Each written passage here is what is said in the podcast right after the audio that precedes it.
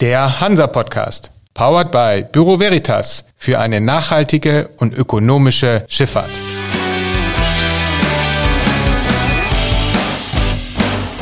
Der Hansa-Podcast. Moin aus Hamburg zur neuen Folge vom Hansa-Podcast. Ich bin Michael Mayer und bei mir zu Gast ist heute Martin Kröger, neuer Hauptgeschäftsführer beim Verband Deutscher Räder. Moin, Herr Kröger. Moin, Herr Mayer. Sie sind ja nun schon eine längere Zeit in der Geschäftsführung des VDR auch aktiv, jetzt allerdings in einer neuen Rolle, in einer präsenteren Rolle. Haben Sie sich schon eingewöhnt? Ja, sehr gut, sehr gut. Die Themen bleiben bekannt, äh, sind sehr gut bekannt.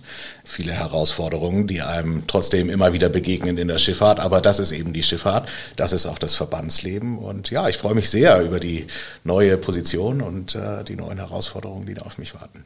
Ist Ihre vorherige Position eigentlich neu besetzt worden oder wird die noch neu besetzt? Bisher noch nicht. Ähm, wir sind aber dabei, im Präsidium vom Verband Deutscher Räder zu diskutieren, äh, wie wir den Verband weiter aufstellen wollen, weiterentwickeln wollen. Und da ist unter anderem auch diese Position äh, mit in der Diskussion. Sie sind nun nicht nur als Hauptgeschäftsführer neu, sondern der VDR hat auch eine immer noch relativ neue Präsidentin. Spürt man das schon in der Verbandsarbeit? Ist das schon andere Wege, andere Arbeitsprozesse? Wie sieht das aus bei Ihnen? Wir freuen uns natürlich sehr. 114 Jahre Geschichte Verband Deutscher Räder und endlich haben wir eine Präsidentin. Das finden wir sehr gut. Ähm, ich denke, wir im Team sind sehr dynamisch unterwegs und ähm, die Arbeit macht sehr viel Spaß mit Frau Dr. Bornheim, muss ich sagen. Und äh, wenn ich mir ähm, das Präsidium insgesamt angucke, dann sind wir da sehr gut aufgestellt und äh, gehen unsere Arbeit insbesondere in Berlin an. Aber wir arbeiten ja auch ein bisschen breiter, nicht nur Berlin, sondern auch in Brüssel sind wir sehr aktiv, in London und äh, am Ende weltweit. Wie die Schifffahrt weltweit agiert, agiert auch der Verband Deutscher Räder. Und äh, das geht sich sehr gut an, muss ich sagen, mit Frau Dr. Bornheim und dem gesamten Präsidium. Welche Chancen sehen Sie denn darin, dass Sie sich jetzt im Verband relativ neu aufgestellt haben, personell, zumindest an der Spitze? Ja, das ist immer schwer zu sagen, weil, äh, wie gesagt, 114 Jahre äh, bringt viel Tradition mit in einem Verband ähm, und die Schifffahrt insgesamt ist ja auch ein sehr traditionelles Geschäft. Ähm, deswegen ist es äh, auch Aufgabe des Verbandes, denke ich, diese Tradition zu wahren. Und die Tradition spiegelt sich natürlich auch in der Lobbyarbeit heutzutage wieder. Allerdings jeder hat es gemerkt, wir haben eine neue Bundesregierung, die sehr aktiv und dynamisch äh, im politischen Geschäft tätig ist. Und äh, auf diese neue Dynamik stellt sich natürlich auch der Verband Deutscher Räder ein, nicht? Das ist klar. Und ähm, die Arbeit in Berlin hat sich insofern verändert, als dass die Arbeit, die, die äh, Partner, mit denen sie agieren, wesentlich jünger geworden sind.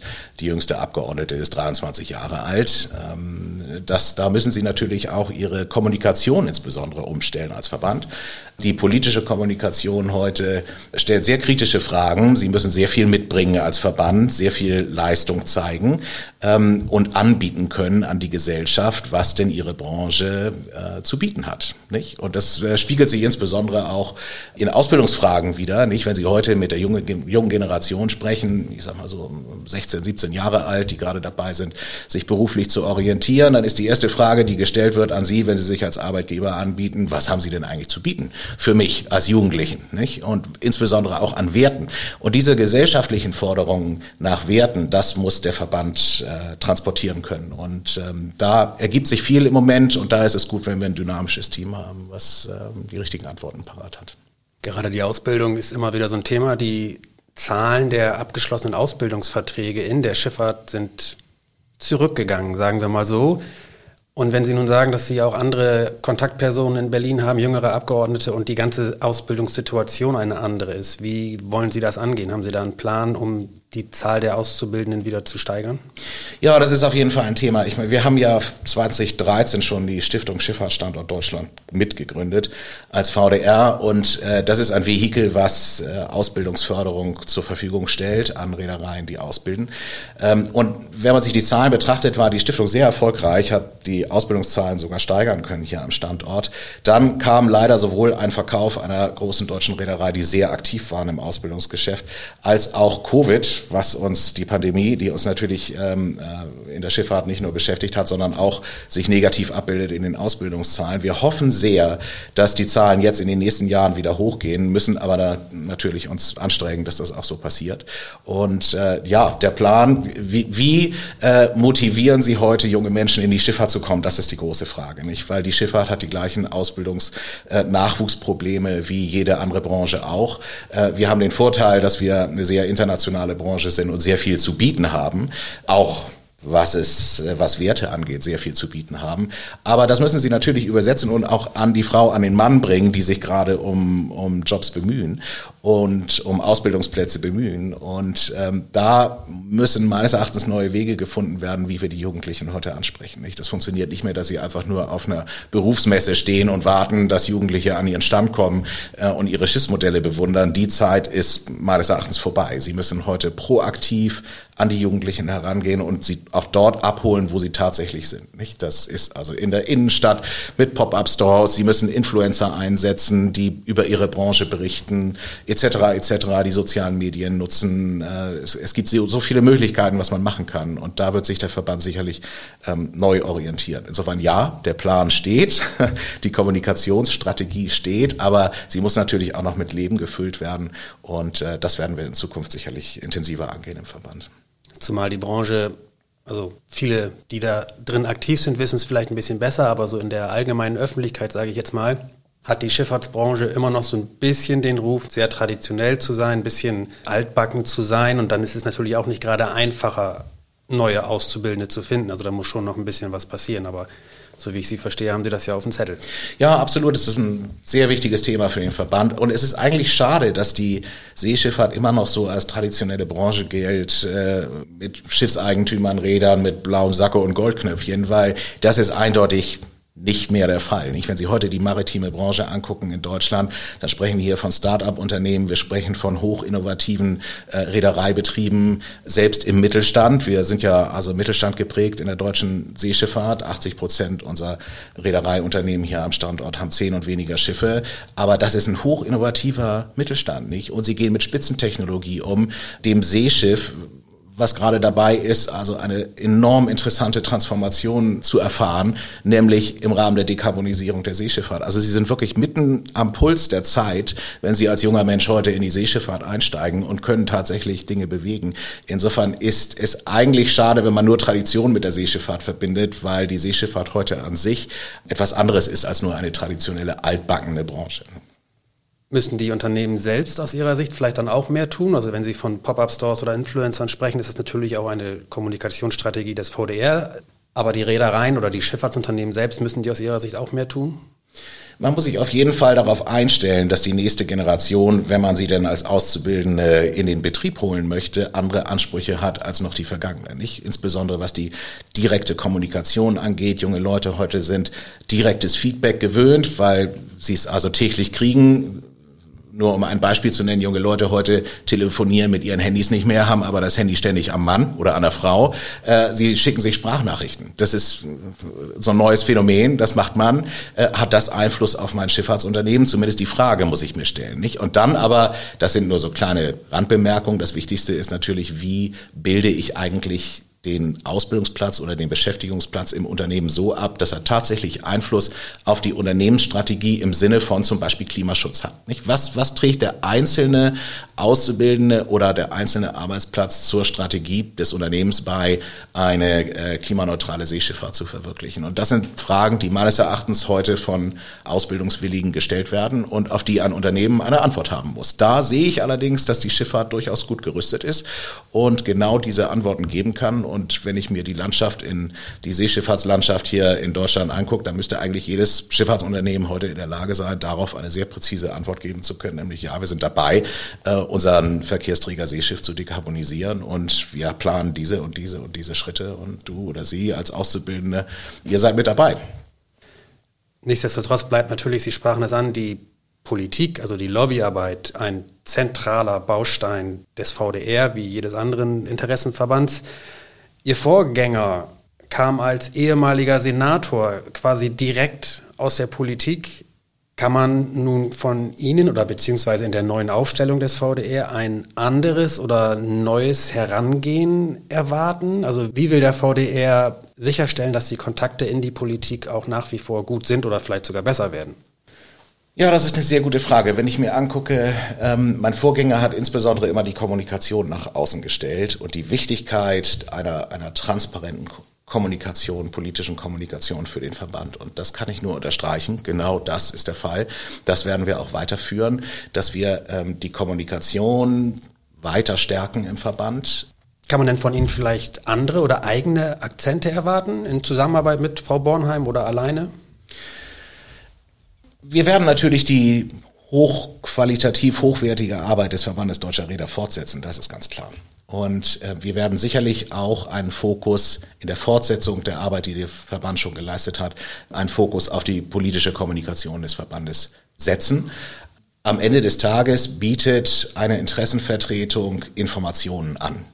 Und sie bietet eine Beratungsleistung an gegenüber der politischen Ebene ob diese Beratungsleistung dann in Anspruch genommen wird und die Information so verarbeitet wird, wie man es vielleicht als Verband gerne hätte, darauf hat man keinen Einfluss. Sie können nur darstellen, wie die Branche denkt, was umsetzbar ist in der Branche, insbesondere wenn es um die Einführung neuer Regelungen geht.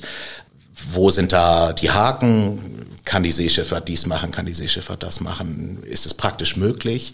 Und natürlich werden wir auch in Zukunft weiterhin unterstreichen, dass Planbarkeit für die Seeschifffahrt essentiell ist, wenn es darum geht, sollen neue Regelungen eingeführt werden, in was auch immer für einen Bereich. Die Zuverlässigkeit der Regelungsebene und die Planbarkeit sind ganz wichtige Punkte, die wir auch weiterhin im Verband äh, unterstreichen werden. Ihr Vater war ja auch sehr lange Zeit an zentraler Stelle oder am Steuer des VDR aktiv und genoss zumindest meines Wissens nach sehr hohes Ansehen. War das also irgendwie schon ein bisschen vorprogrammiert oder sind Sie schon sehr früh mit dem VDR in Berührung gekommen und hatten dadurch auch weniger Hürden, sage ich jetzt mal, im Mindset sozusagen? Ja, das ist eine gute Frage. Also maritim geprägt bin ich auf jeden Fall. Ähm, das lässt sich gar nicht vermeiden, wenn der Vater über Jahrzehnte Hauptgeschäftsführer vom Verband Deutscher Räder war. Ich bin quasi mit der Schifffahrt und mit dem Verbandswesen groß geworden.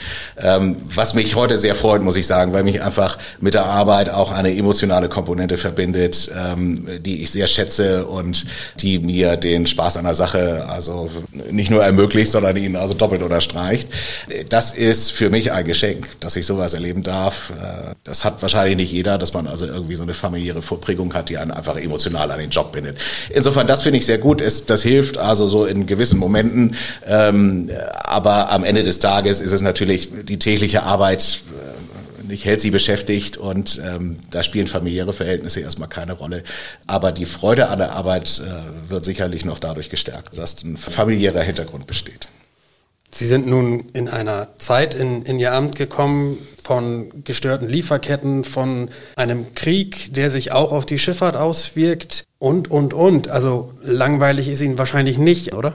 Nein, die Herausforderungen sind riesig, das muss man sagen. Und gerade seit dem 24. Februar hat sich sehr viel verändert im Verband und in der Seeschifffahrt natürlich auch und, und für ganz viele Menschen mit den tragischen Ereignissen in der Ukraine, äh, dem völkerrechtswidrigen Krieg. Das war natürlich ein Einschnitt für den Verband, weil sie von heute auf morgen ihre Arbeit umstellen müssen und äh, es weniger darum geht, dass sie Interessen vertreten, sondern vielmehr darum, also Probleme zu lösen, Mitglieder zu unterstützen, die im Kriegsgebiet Schiffe noch liegen haben und äh, Fragen zu beantworten, äh, Kontakte herzustellen, ähm, die zuständigen Stellen darauf hinzuweisen, was für Probleme existieren, wie man vielleicht Lösungen äh, gemeinsam finden kann.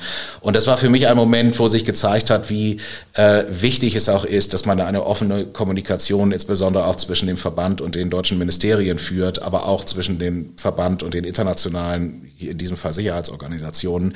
Ähm, weil das einfach alles entscheidend ist, dass sie hier schnell Kommunikationswege aufbauen, auch direkt vermitteln können zwischen Reederei und Organisation oder Ministerium und einfach ein, ein offener und regelmäßiger und schneller, unbürokratischer Informationsaustausch stattfindet. Nicht? Also das ist wirklich äh, essentiell gewesen. Inzwischen muss man sagen, hat sich die Lage einigermaßen stabilisiert, äh, was die Betroffenheit der Seeschifffahrt angeht. Aber wir gehen natürlich immer noch mit Sanktionsregimen um, die verändert werden und woraus dann immer wieder sich Beratungsnotwendigkeiten ableiten in die ein oder andere Richtung. Insofern, ja, die ersten Tage waren wirklich intensiv, muss ich sagen, aber es ist nun auch keine große Änderung zu der Arbeit, die ich vorher getan habe im Verband. Ich meine, ich bin jetzt seit zehn Jahren im VDR und bin Krisen gewöhnt, kann man sagen, weil die letzten zehn Jahre ja durchaus interessant waren in der Schifffahrt und, und jedes Thema in sich eine, eine kleine Krise birgt. Ähm, und, und wir natürlich auch mit Situationen umgegangen sind, wo die Piraterie zum Beispiel für Somalia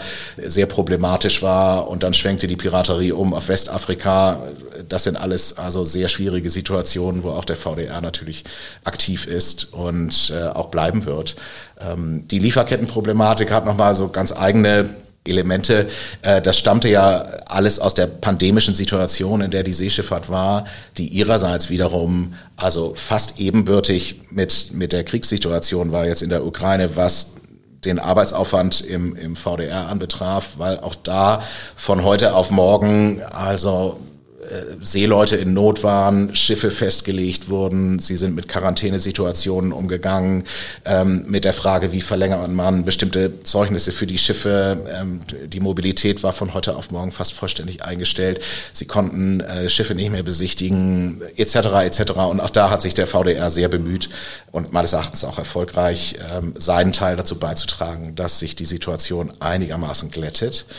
Aber natürlich erreicht es auch gewisse Grenzen. Sie sprachen die Lieferketten an, die Lieferkettenproblematiken, wenn von heute auf morgen der weltgrößte Hafen in China zugemacht wird oder sich auch nur der Umschlag verlangsamt, dann kann der VDR dagegen natürlich auch relativ wenig unternehmen. Aber auch da ist natürlich Aufklärungsarbeit zu leisten. Woran liegt es? Was sind eigentlich die tatsächlichen Probleme? Sind die hier auf Seeseite zu suchen oder eher auf der Landseite? Und das sind alles Themen, die wir im VDR natürlich auch mitbewegen, neben der ganz normalen regulatorischen Arbeit, die wir leisten. Nochmal ganz kurz zurück zum Ukraine-Krieg.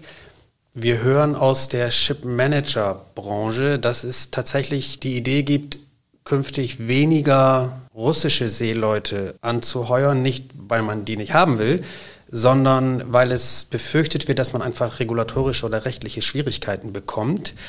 Nun sind in der deutschen Schifffahrt auf Schiffen deutscher Räder viele Ukrainer und auch viele Russen beschäftigt, sehr viele sogar. Merken Sie das, dass Ihre Mitglieder da umschwenken und sich nach anderen Herkunftsländern noch mehr umschauen oder ist das nicht so wirklich ein Thema? Ja, wir haben ungefähr 3000 russische Seeleute an Bord deutscher Schiffe und etwa 2000 Personen aus der Ukraine. Das waren ursprünglich äh, wild gemischte Crews ähm, und nach Ausbruch des Krieges haben viele Reedereien angefangen, die Crews zumindest zu trennen, obwohl die Lage relativ ruhig und stabil war an Bord der Schiffe.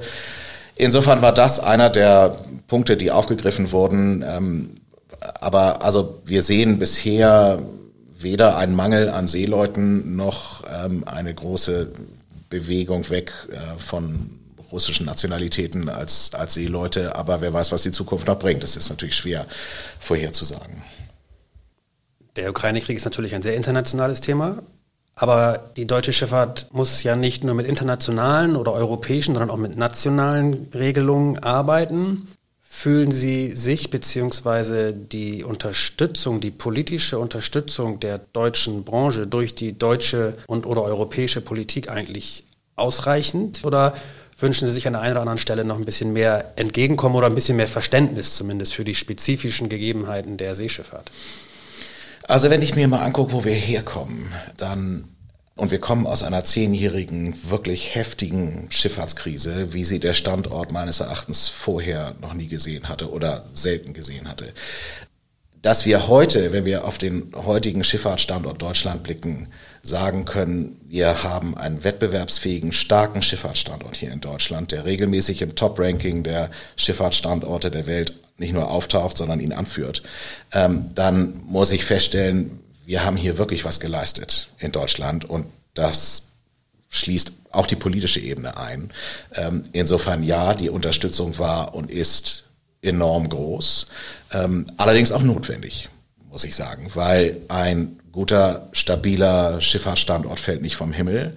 Den müssen sie sich erarbeiten und auch kontinuierlich pflegen. Und dazu gehört natürlich auch eine gewisse, ich sag mal, Besinnung auf die maritime Komponente hier in Deutschland, äh, die Wahrnehmung, dass Schifffahrt wichtig ist. Und das ist uns im Verlauf der Krise überwiegend gelungen. Dank der Unterstützung auch aus Berlin. Wie sich das fortträgt und fortsetzt, muss man sehen. Ich bin da aber sehr zuversichtlich, muss ich sagen. Denn wenn ich mir heute die Schifffahrt angucke und aus welcher Situation wir insbesondere aus den letzten zwei Jahren herausgekommen sind, dann stelle ich fest, dass sowohl das politische Berlin als auch die Gesellschaft an sich eine Wahrnehmung der Schifffahrt hat. Wir hatten vorhin über die Goldknöpfe und, und das eher traditionelle Image gesprochen. Eine Wahrnehmung der Schifffahrt hat, dass Schifffahrt wichtig ist, dass wir nicht mit leeren Supermarktregalen umgehen wollen, sondern dass wir eine gewisse, ich sag mal, maritime Souveränität benötigen hier in Deutschland, ohne das arrogant zu meinen, sondern im Sinne einer, einer maritimen Selbstständigkeit. Und die erreichen sie, indem sie einen starken Schifffahrtsstandort behalten. Hat sich das vielleicht sogar durch die Schwierigkeiten der letzten ein, anderthalb Jahre geändert, weil ich erinnere mich, ich habe vor gar nicht allzu langer Zeit mit dem ehemaligen VDR-Präsidenten gesprochen. Herr Hartmann bemängelte das Verständnis in der Öffentlichkeit und dadurch auch in der Politik für die Schifffahrt. Und das mangelnde Verständnis führte dann seiner Ansicht nach dazu, dass auch die Unterstützung durchaus größer hätte ausfallen können. Nun haben wir die Lieferkettenproblematiken, nun haben wir den Krieg, nun haben wir viele Dinge, die gezeigt haben, dass man Schifffahrt braucht. Also hat sich das vielleicht tatsächlich relativ kurzfristig jetzt geändert, Ihrer Ansicht nach? Ja, ich glaube, es hat sich viel verändert. Aber nochmal, auch schon vorher war die Unterstützung des Schifffahrtsstandortes durchaus stabil und positiv besetzt. Natürlich nicht in jedem Bereich. Wenn ich mir angucke, was mit der Schiffsfinanzierungsseite hier in Deutschland passiert ist, das ist also ein schwieriges Thema hier am Standort. Aber mal abgesehen davon, wenn man sich nur die Reedereilandschaft anguckt, ähm, war die und die politische Unterstützung schon sehr stabil. Es fehlte aber meines Erachtens, und da hatte Herr Hartmann recht, an der Wahrnehmung, dass Schifffahrt wichtig ist. Für Deutschland insgesamt. Wenn Sie in den Süden Deutschlands fahren und von Schifffahrt sprechen, gucken Sie die meisten mit großen Augen an und wissen nicht, worum es geht.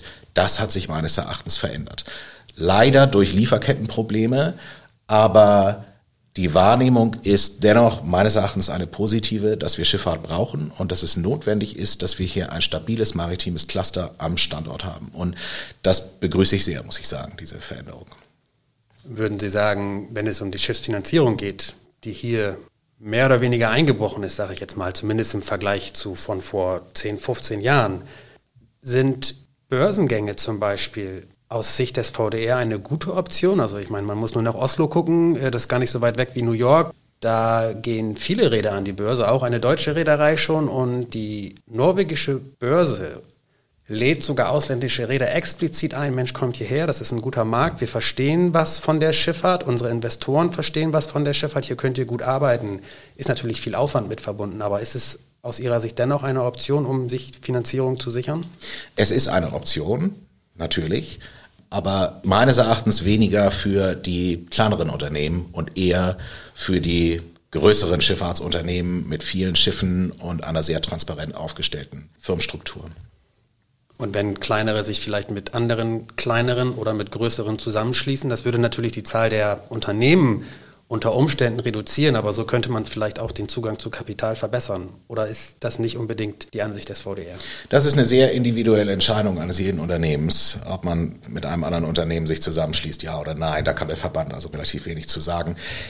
Ich persönlich bin der Meinung, also äh, groß ist nicht immer gleich gut. Deswegen es, es zählt die Qualität der Arbeit, die sie leisten als Schifffahrtsunternehmen.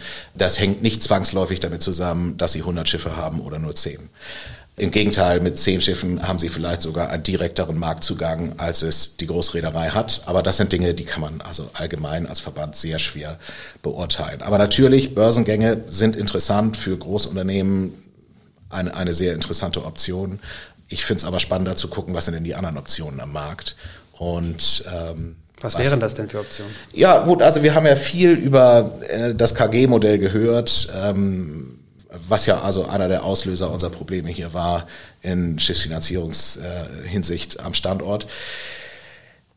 Das System KG Finanzierung wird sich sicherlich noch mehr professionalisieren, als wir es am Anfang äh, erlebt haben. Mit professionellen Investoren, weg vom Zahnarzt, Rechtsanwalt nebenan, der Geld in ein Schiff investieren möchte, hin zu tatsächlich professionalisierten Anlegern. Und da hat das KG-Modell meines Erachtens immer noch eine Berechtigung. Inwieweit es sich am Markt weiter durchsetzt, muss man sehen. Aber ähm, was wir so sehen, ist, dass das durchaus noch gibt und seine Berechtigung hat. Wenn Sie mit politischen Vertretern sprechen, ist dann auch die Finanzierung ein Thema, insofern, dass man sagen könnte, okay, die Schifffahrt hat riesengroße Aufgaben, wenn es um die Dekarbonisierung geht. Da müssen wir nicht drüber reden, das, das wissen wir alle. Aber um das zu schultern, könnte man ja auch sagen, okay, liebe Politik, ähm, setzt doch bitte noch mehr Förder- oder Unterstützungsprogramme auf, um Fördermittel zu bekommen, damit die Flotte erstens grüner wird, zweitens die Wettbewerbsfähigkeit in diesem Fall der deutschen Räder sogar steigern kann. Ist das was, wo Sie sagen, okay, darüber spreche ich auch mit Politikern gerne mal? Ja, natürlich. Die Finanzierungskomponente ist eine sehr wichtige im Schifffahrtsgeschäft und damit auch im politischen Geschäft. Und gerade wenn wir über die Dekarbonisierung sprechen, wenn ich mir angucke, äh, was da für Finanzierungsnotwendigkeiten auf uns zukommen, muss sich natürlich auch ein Standort die Frage stellen, wollen wir, dass diese Finanzierung vollständig im asiatischen Raum stattfindet oder haben wir als Deutschland vielleicht ein Interesse daran, dass Schiffsfinanzierung wieder aus Deutschland organisiert werden kann? Aber das sind Fragen, die lassen sich im Moment schwer beurteilen, weil der Schiffsfinanzierungsstandort Deutschland eben nicht mehr in der Stärke vertreten ist, wie er vormals es war. Ich meine, wir waren Schiffsfinanzierungsstandort Nummer eins. Das sind wir eindeutig nicht mehr. Dennoch, ähm, Natürlich sind die Herausforderungen enorm, wenn es um die Dekarbonisierung geht und äh, Förderprogramme helfen, um das insbesondere das Risiko der First Mover abzufedern. Sie gehen ja in ein ganz erhebliches finanzielles Risiko, wenn Sie jetzt zum Beispiel sich interessieren für einen Ammoniakmotor, der im Moment noch nicht auf dem Markt ist, aber demnächst hoffentlich kommen wird.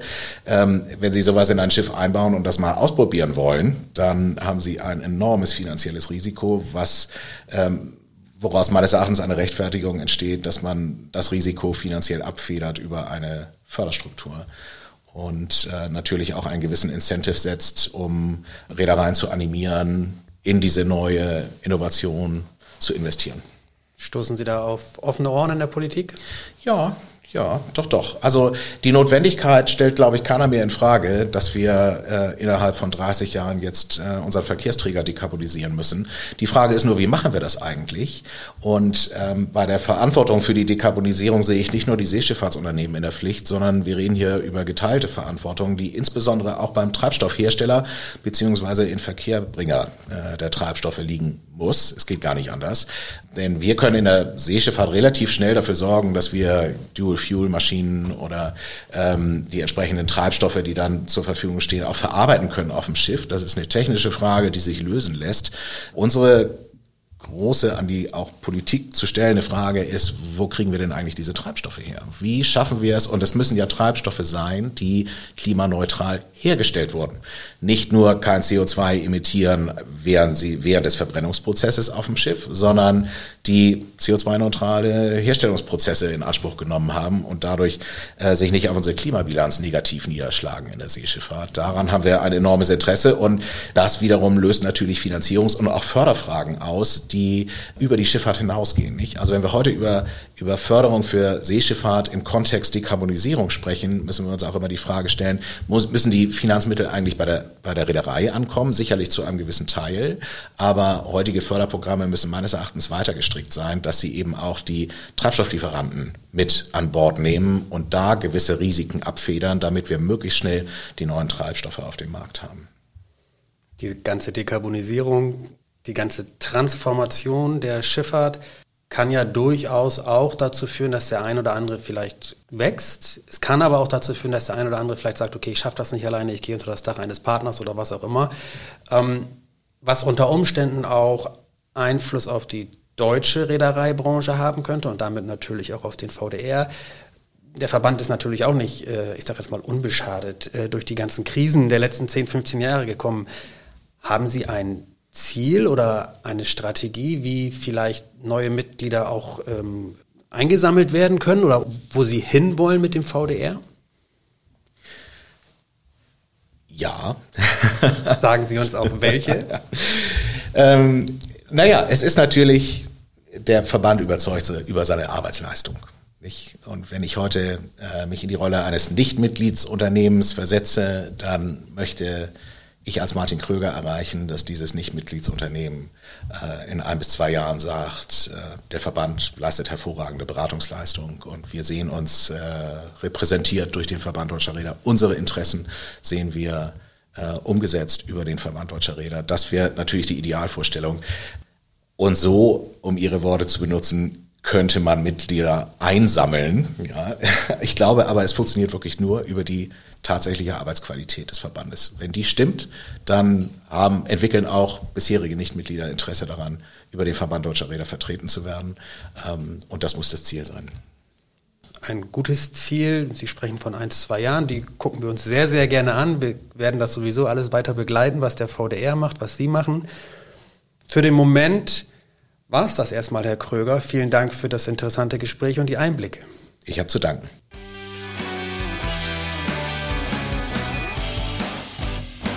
Das war für Sie der Hansa Podcast. Jetzt abonnieren und keine Folge verpassen. Alle News und Hintergründe aus der maritimen Welt aktuell auf hansa-online.de und monatlich im Hansa Magazin.